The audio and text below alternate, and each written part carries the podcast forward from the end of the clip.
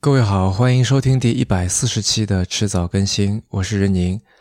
今天这期节目依然是在复杂问题这个系列下面的。呃，在疫情期间啊，我看到不少关于接地气的讨论，那主要是关于一些在疫情当中出现的做法，比如在疫情初期啊，乡村里面的那些打引号的硬核防疫。啊，他们把这个公路挖断，或者说堵塞住，啊，或者用一些比较低俗粗暴的口号来进行动员教育，啊，甚至拿着扫把，这个把人家进村走亲戚的客人给赶回去，啊，诸如此类的，啊，还比如呢，我们能看到啊，警车上街在放着“让戴口罩你就戴，你是防疫小可爱，勤洗小手多喝水，你是听话小宝贝，了不起了不起，奉献就是乖乖的”。这样哄孩子一样的宣传口号，也能听到有人在大喇叭里面语气非常糟糕的厉声斥责那些想出门的人。这些事情、这些做法，有人说好啊，说就该这么做；那也有人说呢，虽然可能结果是有效的，但是不是非要这样做呢？这样做的时候有没有损失掉些什么呢？啊，比如文明、尊严、体面。和谐这些东西不是我们这几年无论是宣传上还是实际当中都在努力追求的东西吗？然后就有人回应说这样的说法不接地气啊，装逼，甚至装外宾。这样的指责，嗯，我们可以看到最近十几二十年来其实应该是无数次的出现了哈。但如果我们认真去想，接地气的这个地气啊，到底是什么呢？呃，也许也许有的时候它是务实的意思，但很多时候它的指向其实很难定义。它有点像所谓的本地化处理啊，localization。但本地化是一个中性的动作，而接地气显然是个褒义词。然而这个褒义词呢，如同字面上所说的，它代表的是多半是一种向下的一种降格式的处理，带有一点对哲学意味上面的那种崇高的消解。也伴随着或者说隐含着一些对于中国人的判定，那比如说中国人就是无所谓质量的，就是爱贪小便宜，就是奴性重，就是贱，就是爱面子，就是办事马马虎虎，就是脏乱差，就是巨婴，呃，就是听不懂文绉绉的话啊，就是封建迷信，就是愚昧，就是不在意隐私，就是明智未开，或者反正还有很多啊。总结起来，认同上面这些，或者说你你虽然不认同，但是觉得这是现状，没有办法，于是你只好随着上面的方向去做事情，就是接地气。所以我觉得地气其实就是所谓的中国人的国民性。一说起关于国民性的话题啊，大概没有人会不想到鲁迅吧。啊，的确是的，鲁迅啊，以及更早的这个梁启超，是他们提出了并且广泛传播了“劣根性”这个词。也是因为鲁迅的强调，所以国民性好像已经彻底变成一个贬义词了，变成了一个批判的对象。啊，它多半是在什么国民劣根性啊，或者国民性问题啊这样的情境下面去出现。那你想嘛，本来既然国民性是在说一国之民的性格或者属性。那总归是有好的一面，也有坏的一面的了，不该是一个单纯的贬义词，对吧？但无论是好是坏，任何一种东西啊，一旦我们冠以某某性这样的这个说法，其实就在默认它是一种内在的、关乎本身的属性。在一百十四期迟早更新里面，我跟紫皮在讨论的时候，稍微触及到一些关于国民性相关的话题。嗯，我不否认中国人或者说华人作为一个群体有一些文化共性存在，但是上面说的那种中国人就是怎么样怎么样，那首先我觉得他肯定无法代表所有中国人，对吧？那有的人会加两个字了，说有的中国人就是怎么样怎么样，或者说呃部分中国人就是怎么样怎么样，一些中国人就是怎么样怎么样。这样说也许成立，但我觉得“就是”这个词有点问题。换句话说，我觉得所谓的国民性并不存在。这样的说法也许只是一种偷懒，只是一种懒惰。因为我觉得上面所描述的那些缺点啊，它并不是一种内在的属性，它不是像冰就是冷的，火就是热的，而是类似一种嗯，一个人是一个文盲那样的一个情况。什么意思呢？就是说你不识字很糟糕啊，但是这是可以被原谅，也是可以被改变的。然后刚才说的那些国民性啊，缺乏判断力啊，行为不文明啊，呃，思想幼稚啊，办事马虎啊，这些问题都可以通过公民培养、通过经济发展、通过市场调节、通过呃机制改革、通过科普教育、通过伦理的讨论来改善或者是来解决的。比如说，那我们现在都觉得日本的城市街道很干净啊，他们做事情精益求精、匠人精神，他们垃圾分类很仔细。然后人们都很讲礼貌、讲秩序，但是也许你不知道啊，高桥夫啊，这是一个天体物理学家，他在一九七零年写过一本书，叫《ミニクニニホンジン太陽の国ペルカラの報告》，那翻译过来就是“丑陋的日本人，太阳之国来自秘鲁的报告”，因为他当时在一个秘鲁的大学里面教书啊。那这本书也出过中文版，标题就叫做《丑陋的日本人》。 呃，根据朱大可的讲法，这本书是受到另一本书叫《丑陋的美国人》启发的。而你也许知道啊，作家博洋曾经写过一本书叫《丑陋的中国人》，那其实是受到这本就丑陋的日本人》启发的啊。这里构成了一个丑陋的启发链啊啊。那么说回日本，在上世纪六七十年代，日本的公共环境是怎么样的呢？首先，空气污染和水污染都很严重。啊，大街上面垃圾啊，你别说分类了，就大街上、河道里、地铁车厢里面垃圾都到处乱扔。然后呢，呃，人们到处都很随意的插队啊，随地吐痰、随地小便。工作上其实也是马马虎虎，服务态度很差。啊，日本人出国去旅游也是到处的吵闹啊，这个也是插队，然后在不让拍照的地方拍照，在人家的这个文物古迹上面去刻字啊，啊，疯狂的血拼买奢侈品啊。听起来是不是比我们的现状还糟糕的多呢？哎，但是日本人意识到了自己的问题啊！一九六四年的东京奥运会就被人视作是日本开始干净起来的一个起点，然后日本人开始环境整治，然后因为各种这个社会事件啊，比如东京的这个很有趣的八年垃圾战争这个事件，而开始进行各种各样的公民教育。那伴随着经济的发展、生活条件的改善，然后个人责任意识的提高。上面说的这些缺点、陋习、这些不文明的举动，就慢慢的消失了，啊，时间也不长，到八十年代中后期，也就是二三十年功夫吧，我们现在认为的这个整洁、漂亮、秩序井然的这么一个日本形象就出现了。那既然丑陋的日本人是可以变美的，那我相信丑陋的中国人没有理由做不到或者不去做，对不对？而中国人就是怎么怎么样的这个“就是”这个词，却包含了一种凝固感。你体会一下，我这事情就是这样的，好像是一种盖棺定论啊，变成是一个不可改变的事实。而且在“就是”里面，完全没有同情和理解的意愿，却似乎充满着指责。我前两年读过一本书啊，作者是摩罗，书名是《中国的疼痛》，副标题叫《国民性批判与文化政治学困境》。这本书里面有些观点我不是太同意，但是有些部分我还是觉得挺有意思的哈。比如他说，国民劣根性的批判问题本质上是一个权力问题。他这么写，他是确定这个他只是这个国民性批判哈，他是确定并巩固批判者与被批判者的权力关系的一种政治方式，虽然他以文化的名义表现出来。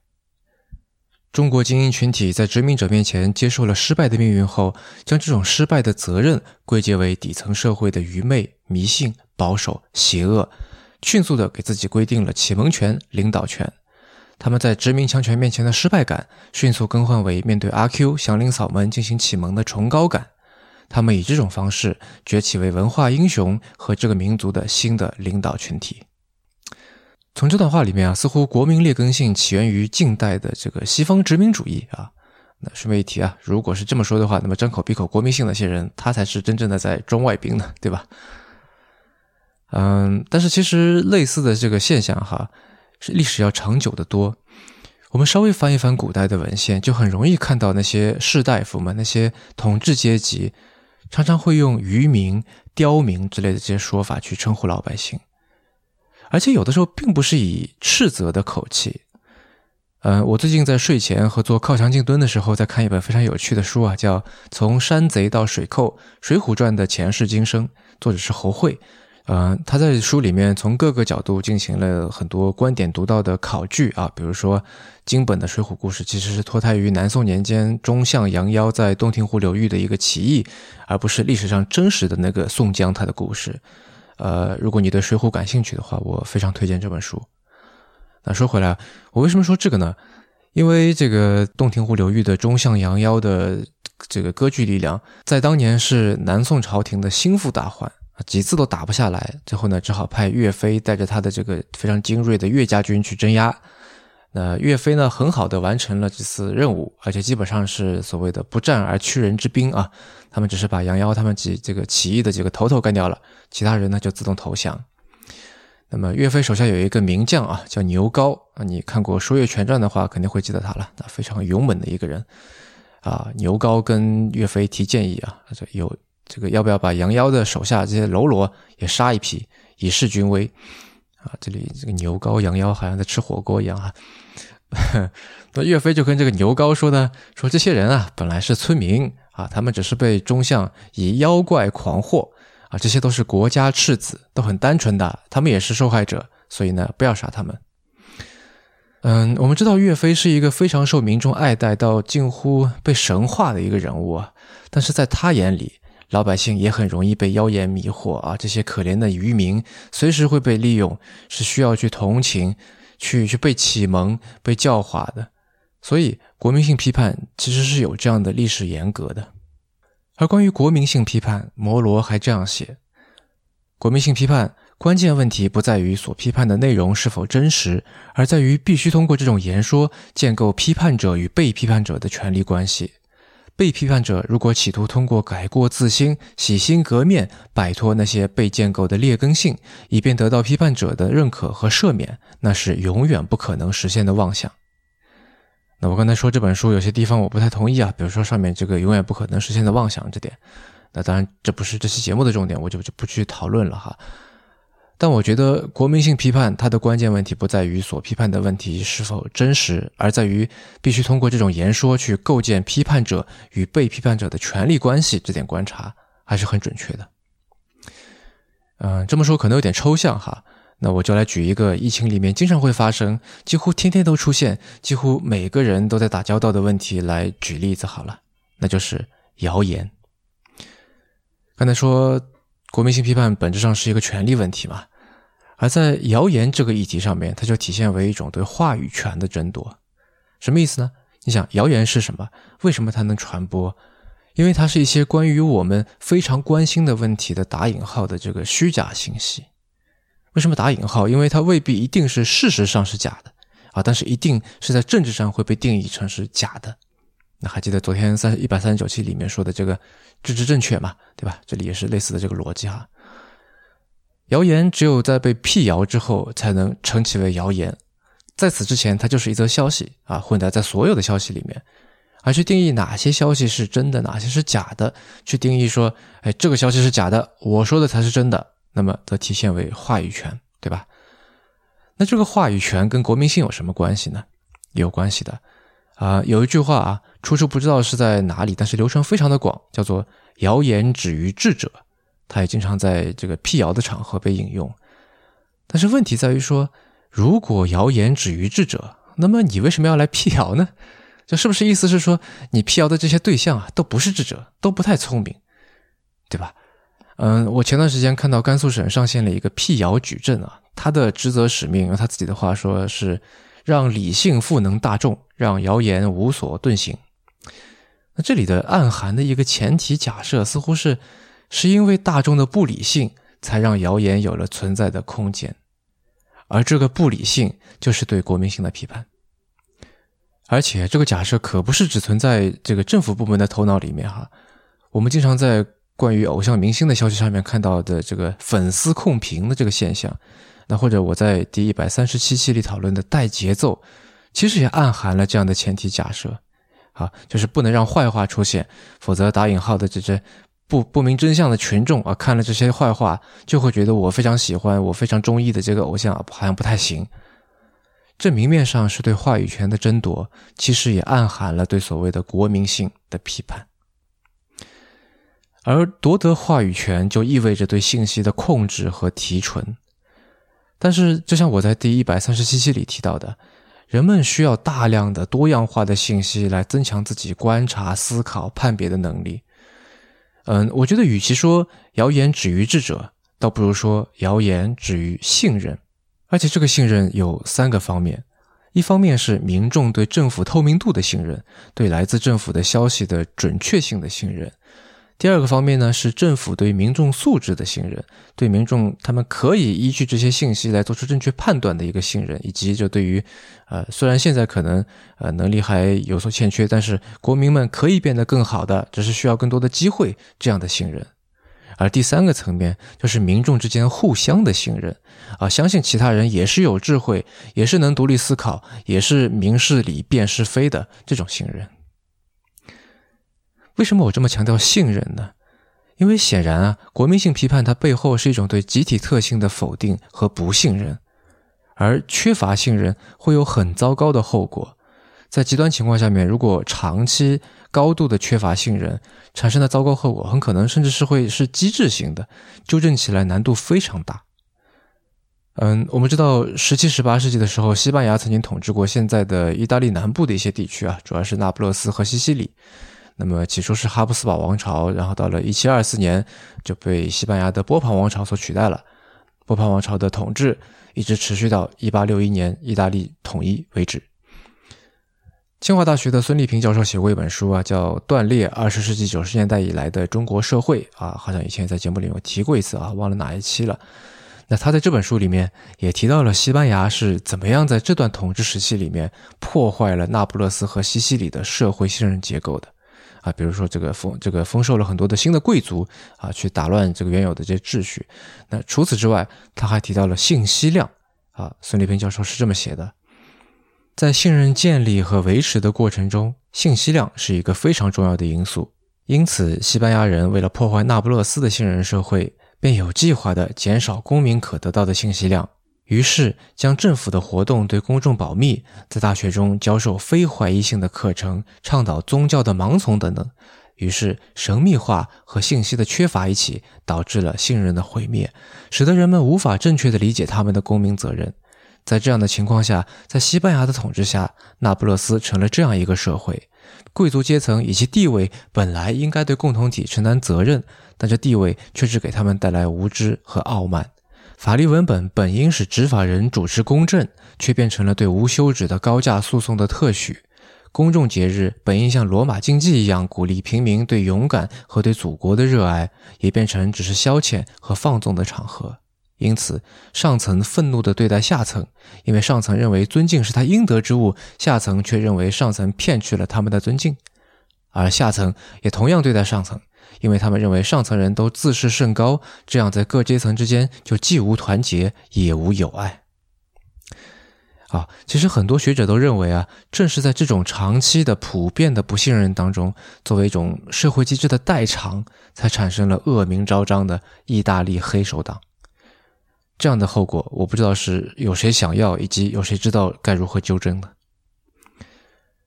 所以，只有让信息说话。只有尽量消除在公共事务上面的信息不对称，让信息流动起来，才能建立起信任的基础。而提高了信息处理能力的大众，才能变得更理性，才能进入一个良性循环，对吧？所以我觉得我们需要的不是辟谣，而是事实核查。这两个说法可能乍一听有点像哈，但其实是不一样的。最重要的区别在于回应的姿态，因为辟谣。看似是一种信息服务，其实是一种不由分说、自上而下的教化、启蒙，甚至训诫，是只有权威、只有掌握话语权的那一方才可以做的事情。那有谣言出现，显然是对辟谣工作的一个挑战。但是，我们是该将这种挑战出现的责任归结为底层社会的愚昧迷信，归结为这个并不存在的国民性，然后迅速给自己这个赋予了一个启蒙权呢？还是应该把它当成是群众质疑和监督的一种形式，然后官方组织调查，基于事实来回应、来发布信息呢？在这次疫情里面，我看到了一个类似的转变，或者说至少是一个正向的苗头吧。啊，比如之前不是各地都在给湖北捐赠生活物资嘛，对吧？米面粮油啊，呃，水果蔬菜啊什么的。然后有一天啊，在网上就出现了一段这个关于湖北荆州在糟蹋捐赠来的蔬菜的一个信息，啊，说他们随便乱发呀，把这个萝卜整袋整袋扔掉啊什么的。那这个之后，荆州就没有急着去辟谣，而是发布了一则。关于网传处置捐赠蔬菜图片视频的调查核实情况说明，啊，调查核实情况说明，注意他用的是这样的词。然后这个说明逻辑很清楚，还附上很多的图片，讲的明明白白的啊。那底下的留言互动也都是非常积极的，我觉得这样就很好啊。那可能有人觉得这只是一个说法问题啊，这个调查核实还是辟谣，但我们都知道。语言会极大程度的影响我们的思维方式。多经历几次类似的事情，相关的三个面向的信任感就有可能可以慢慢的建立起来。好了，这期绕来绕去也讲了不少了，就先到这里吧。也许你听到这里会发现啊，第一百三十八、一百三十九跟这期一百四十期可能有重复的地方，但其实我只是想分别说明一个很小的点，但是他们的这个。基础可能有些交集。之所以花那么多时间，我也是希望能够把事情说的细一些、明白一些。嗯，那刚好下一期锵锵回来讨论跟说服相关的话题。您刚刚收听的是迟早更新的第一百四十期，这是一档探讨科技、商业、设计和生活之间的混沌关系的播客节目，也是风险基金 Once Ventures 关于热情、趣味和好奇心的音频记录。我们鼓励您与我们进行交流。我们的新浪微博 ID 是迟早更新，电子邮箱是 embrace at weareones.com 拼法是 e m b r a c e at w e a r e o n e s 点 c o m。如果你想要访问迟早更新的网站，可以在浏览器地址栏输入刚才这个邮箱的后缀，在导航栏中就可以找到迟早更新的网站链接了。啊，网站上有什么呢？就是我们为每期节目都准备的延伸阅读啊，希望您善加利用。嗯，您可以在各大音频平台和泛用型播客客户端搜索“迟早更新”进行订阅收听，这也是我们鼓励您这个进行订阅收听的最好的方式。啊，那么另外呢，我们跟青芒合作也推出了微信小程序啊，只要搜索这个“迟早更新播客”六个字，在微信里搜索啊，就可以找到我们的小程序了，然后就可以在微信里面获得更好的收听和分享的体验。那么如果您喜欢这档节目呢，也欢迎您收听我跟 Real 搭档的播客《提前怀旧》啊，那提前怀旧只有在泛用型的客户端上面才能够找到哈。嗯，我们希望通过做迟早更新这档节目，能让熟悉的事物变得新鲜，让新鲜的事物变得熟悉。